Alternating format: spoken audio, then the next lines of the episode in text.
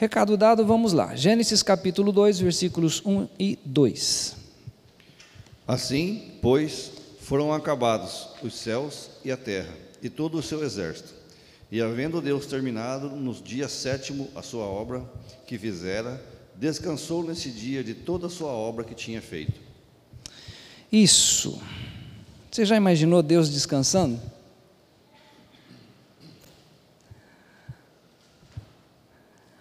Quem aqui não espera o final do ano para descansar um pouco? Né? Parece que você sair, apenas sair, pegar a estrada, ou ir para o litoral, ou ir para um resort, o fato de sair já dá novos ares, né? A expectativa de, de descanso é uma coisa muito boa. Mas pensar em Deus, Deus descansou da sua obra, é isso que nós vamos é, trabalhar um pouco. Depois eu gostaria de ler ainda João capítulo 5, versículo 17. Estamos apenas fazendo ainda a introdução. João 5, 17. E Jesus lhes respondeu: Meu pai trabalha até agora, e eu trabalho também. Então nós vamos estar abordando isso. Deus descansou por quê? Porque ele trabalhou, ele criou todas as coisas, a maneira como ele criou. Que delícia ouvir essa criança. Criança tem que ter igreja, né? Linda criança. Outro texto ainda é 1 Coríntios capítulo 15, versículo 10, né, onde nós já até mencionamos, mas para a igreja estar acompanhando o texto na Bíblia. 1 Coríntios 15, 10. Mas, pela graça de Deus, sou o que sou, e a sua graça para comigo não foi vã. Antes, trabalhei muito mais do que todos eles. Todavia, não eu, mas a graça de Deus que está comigo. Isso, essa é a coisa boa. Deus fez tudo pela graça, o Senhor Jesus Cristo trabalhou sim, mas fez isso pela graça e finalmente Paulo e todos os que envolvem com a pregação do reino, ele trabalha, mas esse trabalho é impulsionado pela, pela graça de Deus. Né? Então não é, nós precisamos é, desmistificar isso. Não é trabalhar para ganhar a salvação. Nós estamos salvos e fazemos isso pela graça. Né? Algo extremamente gracioso. Então são esses três estudos que nós vamos estar abordando nesse, ano, nesse mês de janeiro. Objetivo geral do nosso estudo, tá? Deixa eu fazer parte do meu óculos, que agora eu estou de visão nova, óculos novo. É, é, feinho continua, mas está tá dando. Objetivo geral é trazer a compreensão à igreja pela palavra todo o trabalho para o Evangelho chegar a você e a mim. É uma coisa que não veio assim, se não tivesse um despertar de Deus, de Jesus, dos apóstolos e de outros pregadores. E o objetivo específico é preciso trabalhar sabendo que o nosso trabalho não é em vão no Senhor. Vale a pena ainda ler esse texto, é, 1 Coríntios 15, versículo 58. Tudo que você fizer, tudo que você colocar as mãos para fazer, seja a entrega de um folheto, seja uma oração, seja ir fazer uma visita, seja levar né, a boa palavra, a semente, né, que é a palavra de Deus, esse trabalho não é em vão. Eu estava falando com o pessoal do louvor agora de manhã, falando com as professoras na sexta-feira à noite. Parece que é algo pequeno, insignificante, mas o nosso trabalho, tudo aquilo que você se dispõe a fazer, esse trabalho não é em vão. Então vamos ler 1 Coríntios 15, 58. Portanto, meus amados irmãos, sede firmes e constantes, sempre abundantes na obra do Senhor, sabendo que o vosso trabalho não é vão no Senhor. Não é em vão. Você está fazendo algo extremamente importante. E agora eu vou trazer para uma realidade lá do Valdinei. Quem conhece o Valdinei? É aquele que está lá atrás, de cabelo grisalho já, né? A idade pega, né, Valdinei? O Valdinei tem lá na chácara dele e ele traz para algumas pessoas aqui da igreja. Quando tem leite, traz queijo, traz ovos, traz mandioca, traz rabanete, várias coisas que produz. A criança, ela senta para almoçar e às vezes os pais não lembram de falar isso. Às vezes a criança nem lembra de orar. Mas às vezes, se o pai contextualizar a criança, olha, alguém teve que comprar uma semente, plantar, cuidar daquele espaço, esperar Deus, na sua infinita graça, mandar a chuva, a chuva veio, demora determinados produtos para desenvolver, crescer, produzir o fruto. Aí aquela pessoa lá vai vender esse fruto que produziu a um mercado, a uma quitanda, antigamente a quitanda, e finalmente a sua mãe ou seu pai vai no mercado, vai comprar esse produto que custa caro, porque eu, eu também, ou a sua mãe, trabalhou para comprar esse produto. Esse produto entra na nossa casa, aí nós vamos lavar esse produto, vamos escolher esse produto e finalmente nós vamos colocar numa panela esse produto, nós vamos usar o gás que nós compramos e finalmente você vai poder usufruir desse alimento. Olha quanto cuidado que teve, quantas pessoas, tudo o que passou para chegar à sua mesa. Né? Hoje em dia, aliás, foi feita uma pesquisa nos Estados Unidos que as crianças achavam que o chocolate que vem na caixinha são provenientes da vaca é, mais marronzinha, né? vinha um leite diferente. Porque não conhece, não sabe de onde vem. Então, há um trabalho todo para chegar o alimento à mesa. E há um trabalho muito grande da parte de Deus para nós podermos alimentar de uma palavra sobrenatural. E nós vamos então andar em algumas verdades sobre isso. Isaías 64, versículo 4. Alguns conhecem muito bem esse texto. Isaías 64, 4. Vamos conhecer esse maravilhoso Deus que pensou em você e em mim de uma forma tão linda. Porque desde a antiguidade não se ouviu, nem com ouvidos se percebeu, nem com os olhos se viu um Deus além de ti, que trabalhe para aquele que nele espera. Então eu queria primeiramente aqui no estudo de hoje trazer a seguinte ideia.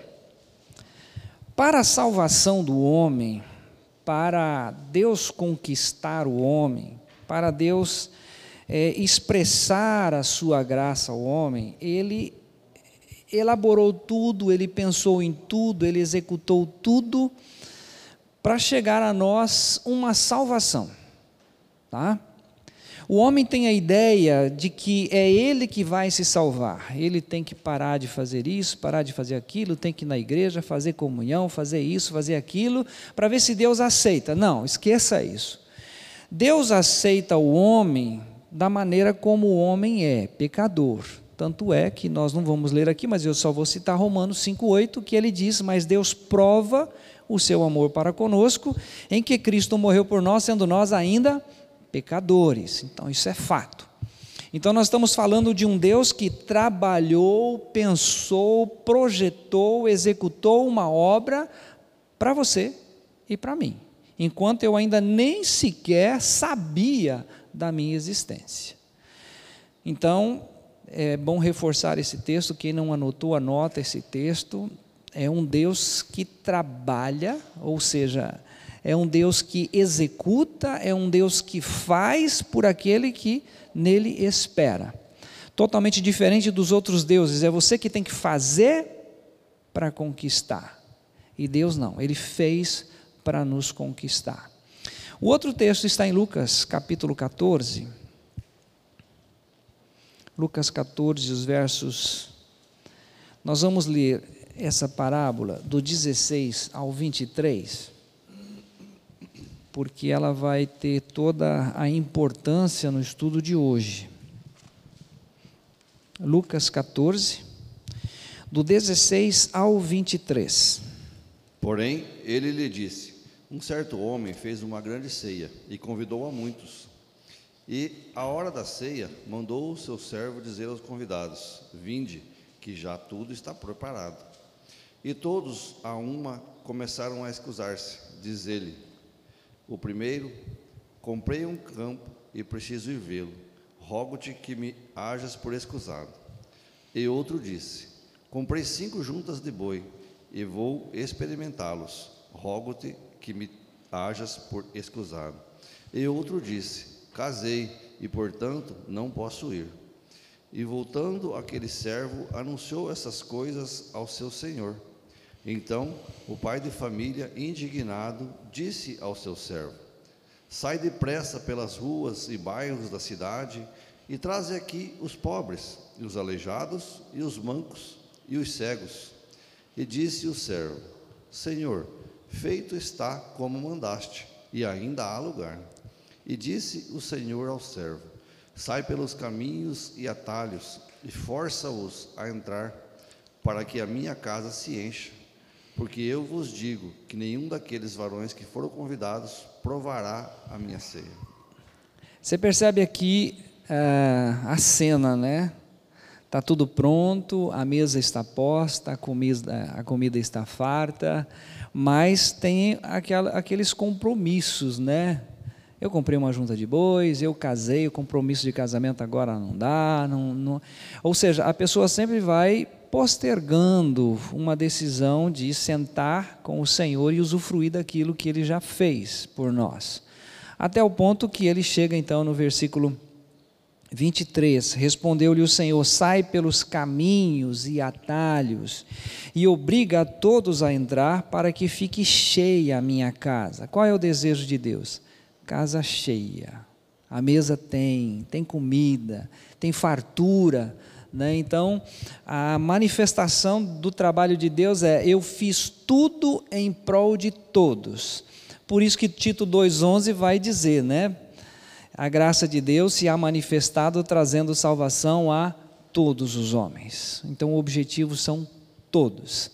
Agora, tem um texto que ainda preciso ler com vocês, Efésios 2, versos 8 e 9 que para alguns está né, tá decorado esse texto, já está muito claro. Né? Pela graça, sois salvos, por meio da fé, e isto não vem de vós, é dom de Deus, para que ninguém se glorie. Então, é dádiva. Deus trabalhou, Deus pensou em tudo para a salvação.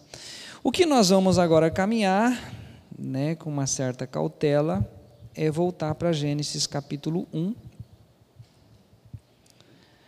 Gênesis capítulo 1. Nós não vamos ler todo o capítulo 1, que são 31 versículos, e só de falar 31 versículos, está igual aqueles adolescentes que quando abre o WhatsApp e vê um, um áudio de 40 segundos, ele fala, não vou ver. Tranquilo, olha só que preciosidade. Ó. Gente que entende, né? Se fosse alguns aqui, ia ficar a manhã inteira, onde é que está esse barulho? De onde vem esse som? Já vai direto onde que está o, o som. Vamos, se a gente fosse ler então 1:31, demoraria muito tempo. Mas ali todo o capítulo 1 está falando do quê? Da criação, né? Ah, como que Deus criou todas as coisas, como que ele fez todas as coisas. Então nós vamos ler apenas alguns. Então, nesse capítulo 1, eu queria que você, ao ler o capítulo 1, de repente em casa, essa semana, você lisse com outro viés não apenas mostrando a criação, mas você entendendo que Deus dispensou tempo para criar, para que isso acontecesse. Então vamos lá, Gênesis capítulo 1, verso 11. E disse Deus: Produza a terra erva verde, erva que dê semente, árvore frutífera que dê fruto segundo a sua espécie cuja semente esteja nela sobre a terra. E assim foi. É, dá vontade de ler todo o capítulo, sabe por quê? Porque é a ideia, né? E disse Deus: haja luz e houve luz. Aí Deus cria, né? Da, da terra, ele, da, da água ele chama a terra, enfim. Mas depois que ele está criando tudo isso, ele deixa ordem, ele dá, né? Olha, terra, é o seguinte: eu criei, está tudo certo, está tudo resolvido, mas agora você tem uma missão. O que, que você vai fazer? Você vai produzir. Você vai produzir ervas. Você vai. É, a coisa não pode parar aí, tem que continuar, tem que dar sequência. Depois, aqui mesmo no 1, versículo 20.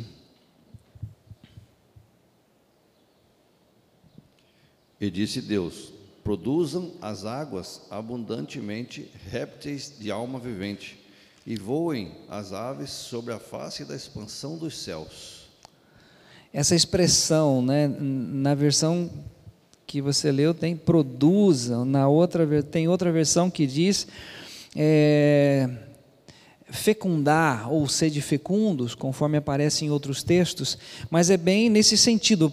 Povoem as águas, é para encher, é para ter em abundância, é para ter fartura.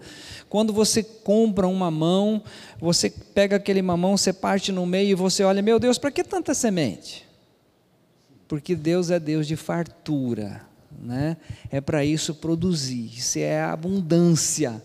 Depois nós temos aqui em Gênesis ainda, versículo 22.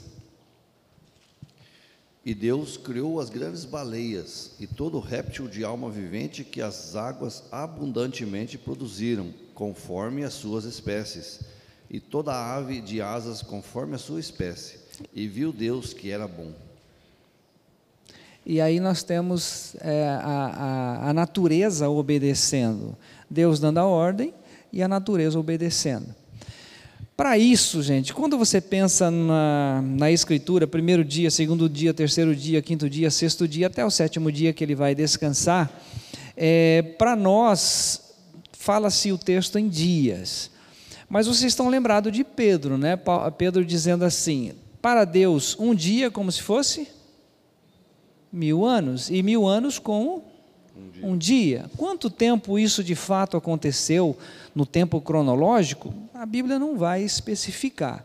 Mas o fato é que Deus pensou, Deus projetou Olha que coisa tremenda. Ele projetou uma Terra dentro de um universo que, ao centro dela, tem ali uma lei da gravidade que, a, que puxa tudo para o centro da Terra.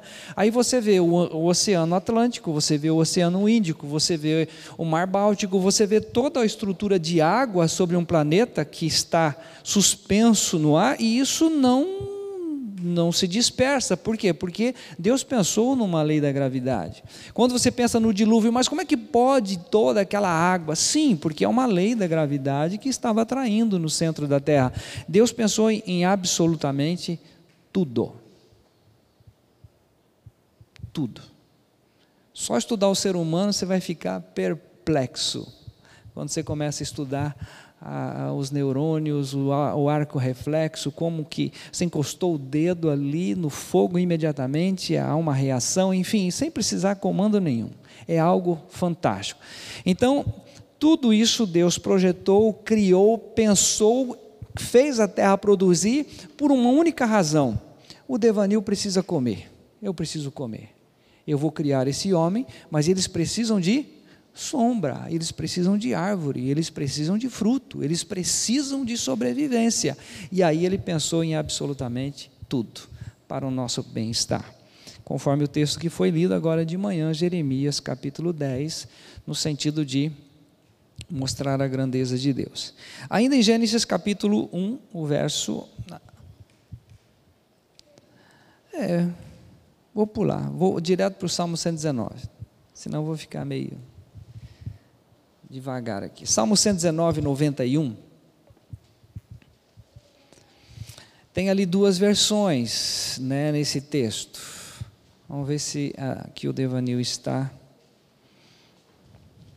Salmo 119, 91. Conforme o que ordenaste, tudo se mantém até hoje, porque todas as coisas te obedecem. Já falamos aqui algumas vezes, mas imagina você o Sol resolvesse hoje, ah, eu vou me aproximar um pouquinho da Terra. Né? Seria um, um caos. Ou então, né, vários detalhes que a gente poderia aqui mencionar, a Terra resolver fazer é o seguinte: vou dar uma freada no processo de rotação e translação. Seria um caos. Seria um caos. Enfim, tudo aquilo que Deus ordenou continua nesse processo de obediência as árvores continuam produzindo, o fruto continua produzindo, o ar continua o mesmo esquema, os luminares, tanto maior quanto menor, um para governar o dia, outro para governar a noite, tudo na mais perfeita ordem. Todas as coisas obedecem. Agora nós temos um probleminha nesse, nessa criação toda, e esse probleminha se chama homem. Você e eu. Nós os de uma inteligência rara. Né? Quando nós olhamos para o cachorrinho da sua casa, você fala assim: tu é irracional. Ele deve pensar: irracional é tu. O ser humano, a Bíblia fala que por onde ele passa é destruição e miséria. Né? Esse é o ser humano. Então, nós vamos ver o trabalho que você e eu damos ao Senhor Deus. Um deles aconteceu aqui de manhã, agora. Lembra do cântico? Te dou meu coração, eu entrego tudo a ti. Aí você faz essa oração e você entrega, e Deus fala assim: pode deixar, filho, fica sossegado que eu vou cuidar. Mas não, antes de sair daqui, você já está pegando tudo de volta, você está querendo resolver, você acha que é você que vai resolver isso. Entende essas coisas? Aí você passa dois, três dias e você vai orar diante de Deus, Senhor Deus, puxa vida, eu não estou conseguindo.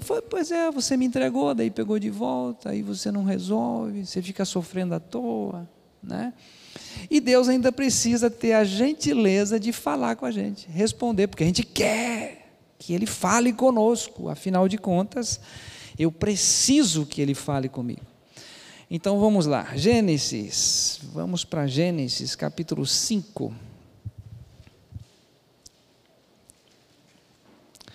Enquanto nós estamos indo para Gênesis 5, vou trazer a memória, tá? Isso aqui não precisa Deus criou um jardim maravilhoso com toda a espécie de árvore frutífera que você já já sabe disso, estou falando do jardim do Éden, e colocou ali, né, a criação dele.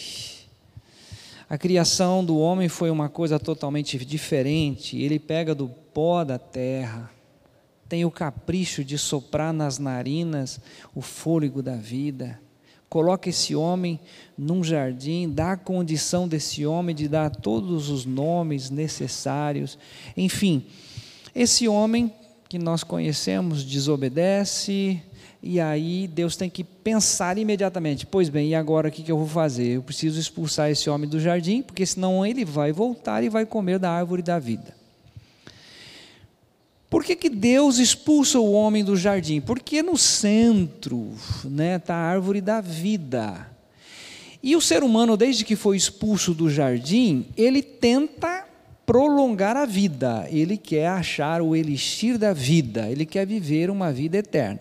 Você acha que se ele tivesse acesso à árvore da vida, ele não voltaria lá? Voltaria e comeria, porque eu quero viver eternamente mesmo doente, mesmo com problema, mesmo com o pecado, ele ainda assim faria isso. Então Deus coloca fora do jardim e o homem começa a dar problema. Precisou fazer um sacrifício para vestir o homem, e aí a coisa começa só Deus tapando buraco aqui, ali.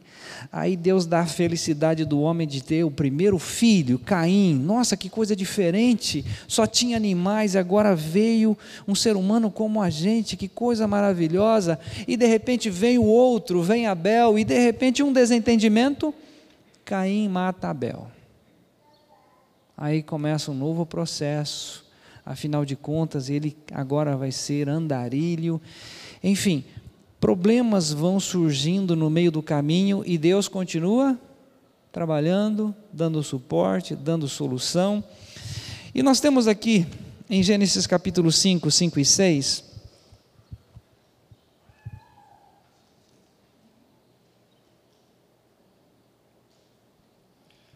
Todos os dias, os dias todos da vida de Adão foram 930 anos e morreu. Sete viveu 105 anos e gerou a Enos. Errei o texto. É o 6. É, o 6, 5 e 6.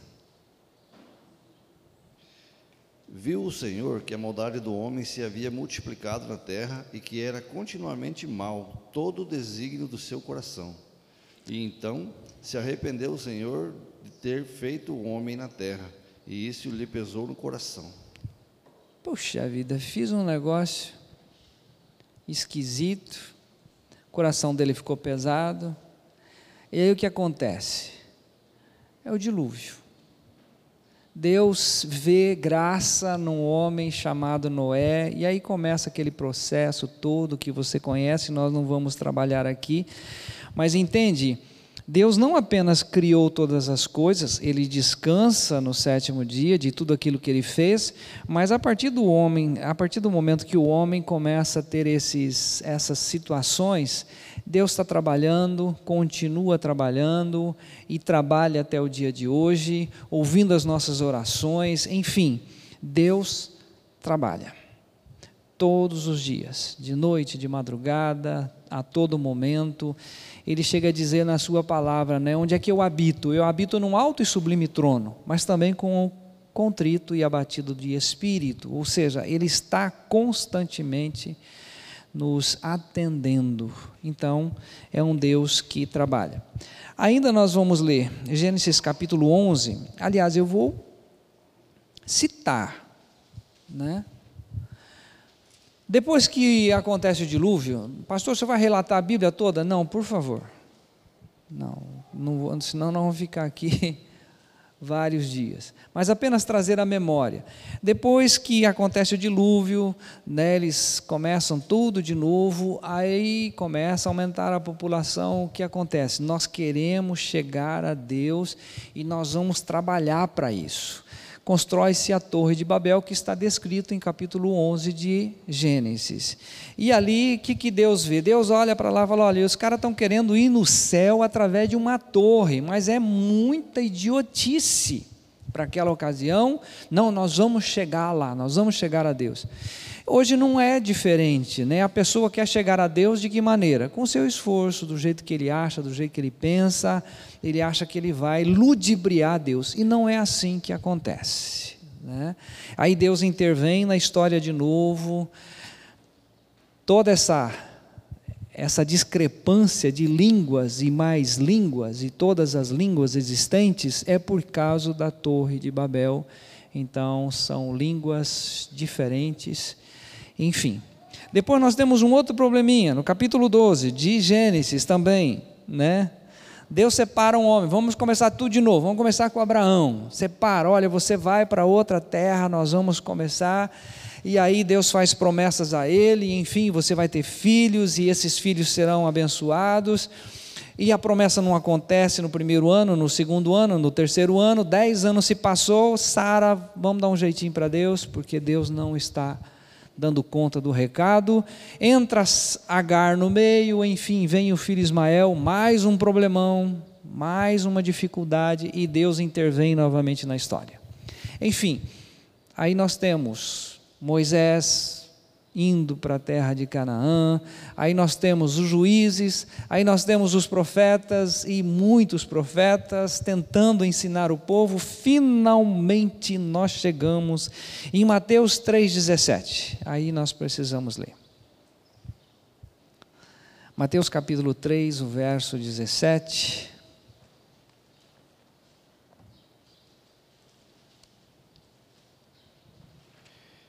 E eis uma voz dos céus que dizia: Este é o meu filho amado, em quem me comprazo.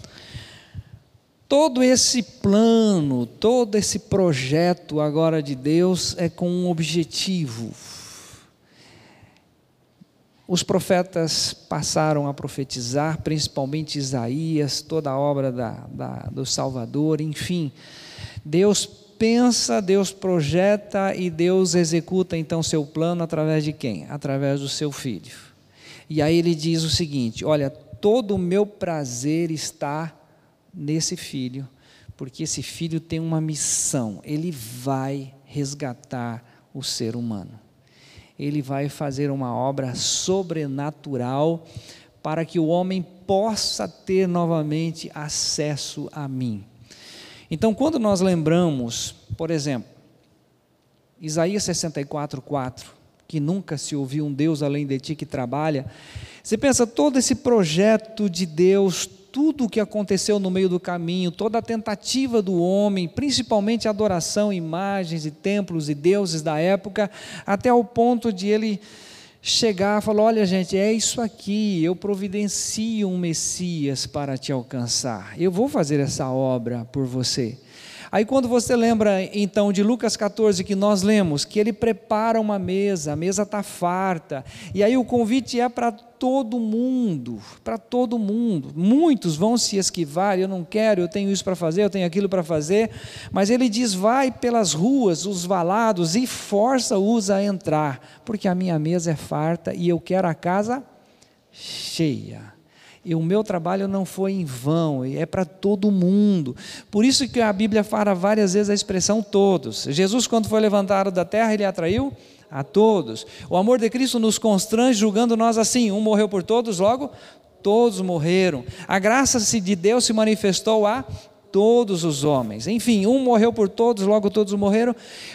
Tudo isso pensando em atingir a raça humana e trazer essa raça à obediência. Por quê? Porque a obediência à palavra de Deus, o que, que, o que, que é benéfico nisso? É que você entra dentro de um esquema que Deus projetou, que é descrito em Efésios 2,10. Somos feituras suas, criados em Cristo Jesus para as boas obras, as quais Deus de antemão preparou para que andássemos nelas. E essas obras que ele preparou para mim, para Mafalda, para o Leandro, para o Devanil, essas obras que ele preparou para nós, é uma obra que se chama vontade de Deus, que é boa, perfeita e agradável. Então, a bênção que Deus tem para mim, para você em 2022, é uma bênção assim.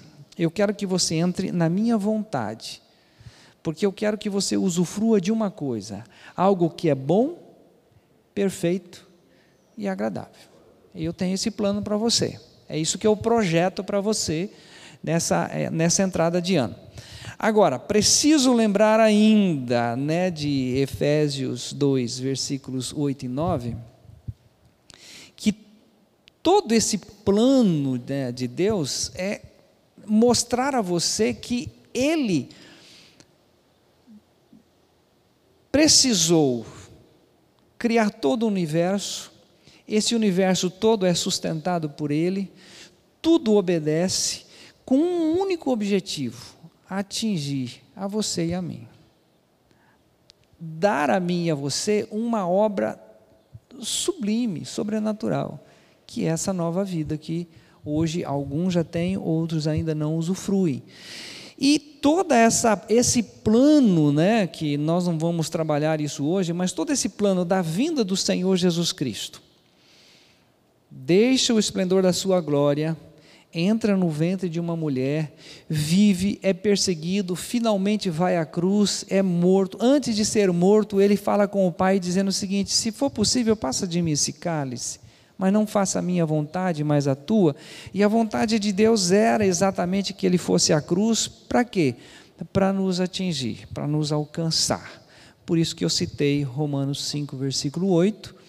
Mas Deus prova o seu amor para conosco em que Cristo morreu por nós, sendo nós ainda pecadores. Então, queria trazer à igreja hoje essa memória.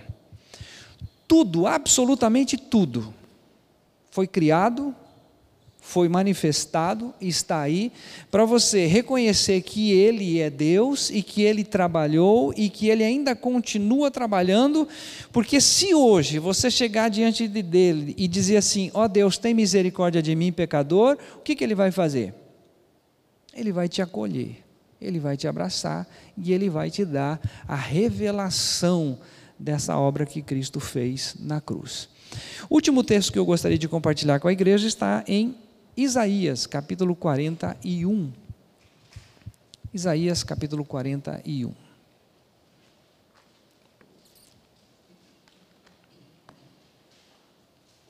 Esse eu gostaria que todos é, chegassem lá, abrisse, pudesse riscar. Isaías 41.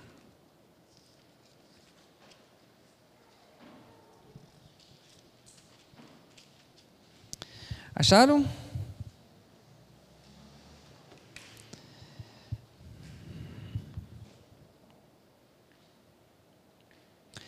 É, vamos ler. Poderíamos ler vários aqui, mas eu gostaria só de ler o verso 13. Porque eu,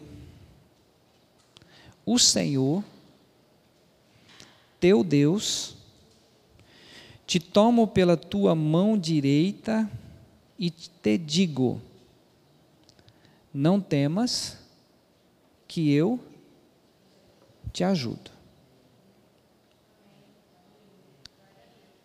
Eu te ajudo. Força você não tem. Discernimento nós não temos para como andar. Nós dependemos dele 24 horas. É só ler Atos 17 nele existimos, nele nos movemos, bendito seja o nome do Senhor. Em nada nós temos condições de fazer, porque o Senhor Jesus disse: em mim nada podeis fazer. O que, que eu aprendo com o Senhor Deus? Ele pensou, ele projetou, ele executou, ele continuou em toda a história do ser humano e ele está exatamente no dia de hoje renovando esse mesmo trabalho que ele já executou em Cristo Jesus e dizendo assim: Olha, eu sou o Senhor, eu sou o teu Deus.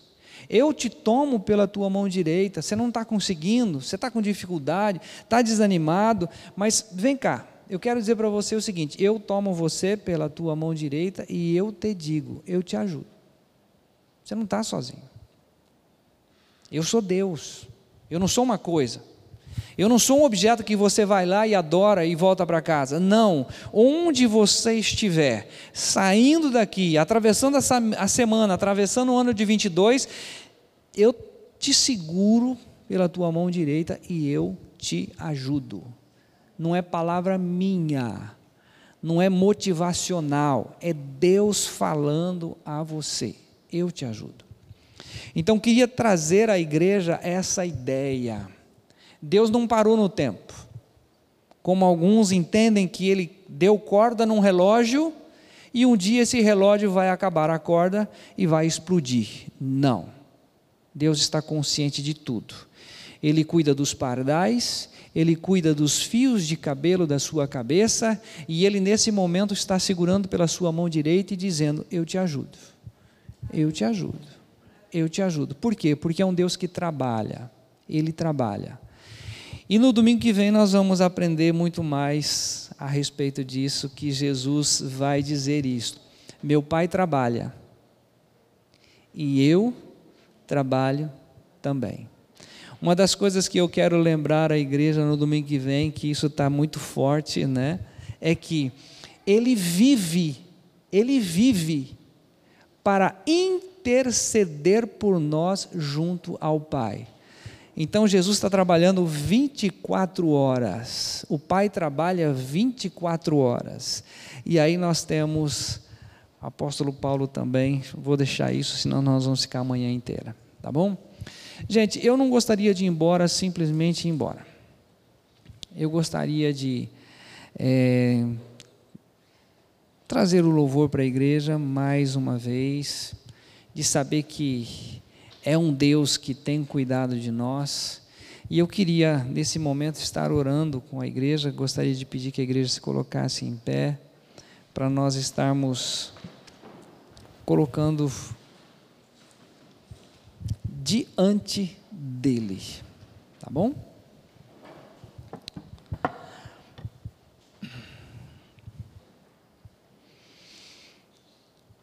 Senhor Deus é muito pequeno com a nossa mente tentar entender, compreender tudo aquilo que foi projetado, tudo aquilo que foi pensado, tudo aquilo que foi executado para proporcionar a mim e a todos nós que estamos aqui algo sobrenatural, algo tremendo, como é usufruir desse ar que nós respiramos, como é usufruir da vida do teu filho, como é usufruir de sentir o toque da tua mão, segurando a nossa mão e nos dando condições de andar. Senhor, eu quero pedir por mim, por todos os meus irmãos que estão aqui, que o Senhor venha realmente trazer a revelação dessa palavra ao nosso coração. Como que eu vou andar? Como que eu vou caminhar? Trazer a revelação de que o Senhor está trabalhando, o Senhor está segurando na nossa mão, e o Senhor há de nos ajudar e eu sei, Senhor, que durante esse mês o Senhor vai trazer a revelação de quantas coisas nós temos a fazer nessa terra. O Senhor não nos trouxe aqui, não nos permitiu viver até hoje, simplesmente por viver. Mas sim, assim como o Senhor trabalha, assim como teu filho trabalha, assim como os apóstolos trabalharam, eu sei que o Senhor tem trabalho para cada um aqui. Mas não trabalho para ser salvo, mas somos salvos para trabalhar e glorificar o teu nome. Como faremos isto? Não sei, Senhor. Mas, Senhor, a promessa está aí. O Senhor toma-nos pela nossa mão direita e o Senhor há de nos ajudar a trabalhar e levar outras pessoas a essa gloriosa experiência com o teu filho Jesus. Te louvamos por essa palavra e pedimos que o Senhor venha em cada coração, em cada coração agora, trazer a confirmação dessa verdade. Em nome de Jesus. Amém.